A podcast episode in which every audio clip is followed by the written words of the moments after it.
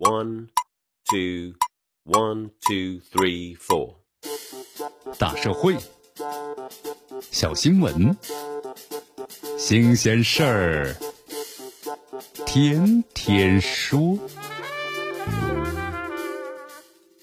朋友们，你们好，这里是天天说事儿，我是江南。有人声称啊，自己推翻了爱因斯坦的相对论。近日呢，河北燕山大学的教授李子峰研究项目呀，宣称已经推翻了爱因斯坦的相对论。而且这个项目呢，日前被推荐入选了二零二一年河北省的科学技术奖。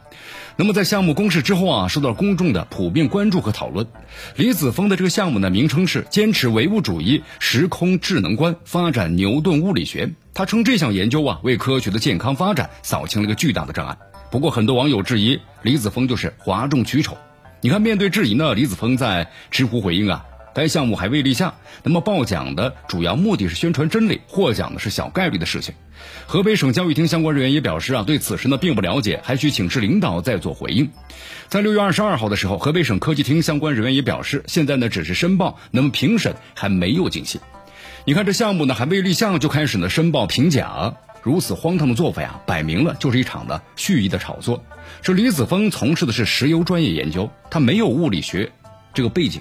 那么，就连李子峰在某网络社区的介绍也注明自己呢是业余的研究基础物理的问题。可以说呀，这李子峰驳斥相对论的论文没有任何公式还有逻辑推导，只有空洞的结论，不仅体现出了李子峰物理知识水平匮乏，还表现出了他缺乏呢实事求是的科学精神。我们说这隔行如隔山呐，研究石油出身的李子峰有什么能耐去打爱因斯坦的脸呢？在石油研究领域，李子峰是教授；可在物理研究领域，李子峰只是一个缺乏相对专业背景的民科。实际上啊，李子峰的民科称呼啊由来已久了。在二零零七年的时候，李子峰呢就曾参加了燕山大学召开的二零零七年相对论时空的讨论的和决议会。那么在会中呢，李子峰就提到，在物理学研究当中啊，要坚持呢唯物主义时空智能观，批评呢狭义的相对论当中的光速呢不变假设和就是。洛维兹变换皆为谬论，但是在网上的流传的一张讨论会决议当中，李子峰呢并没有能够呈现的像样的证据和推导。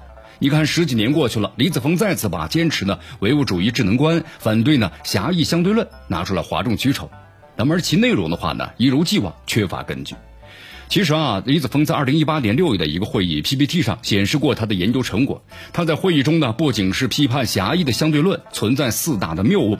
还认为呢，狭义论之所以不容易被否定，全是因为啊唯心主义的思维方式对爱因斯坦的盲目崇拜和部分利益集团对自身利益的维护。李子峰称那些批评他的专家是挥舞的政治大棒，厚着脸皮永不认输，称他们一直对他进行人身攻击。可见李子峰并没有正式批评他的言论，也没有做出任何有效的回复。他把科学上的论断呢一级化，以扣帽子的方式掩盖自己缺乏啊专业背景的事实。那么，相对于李子峰缺乏专业背景，这种回应质疑的态度才是他真正的硬伤。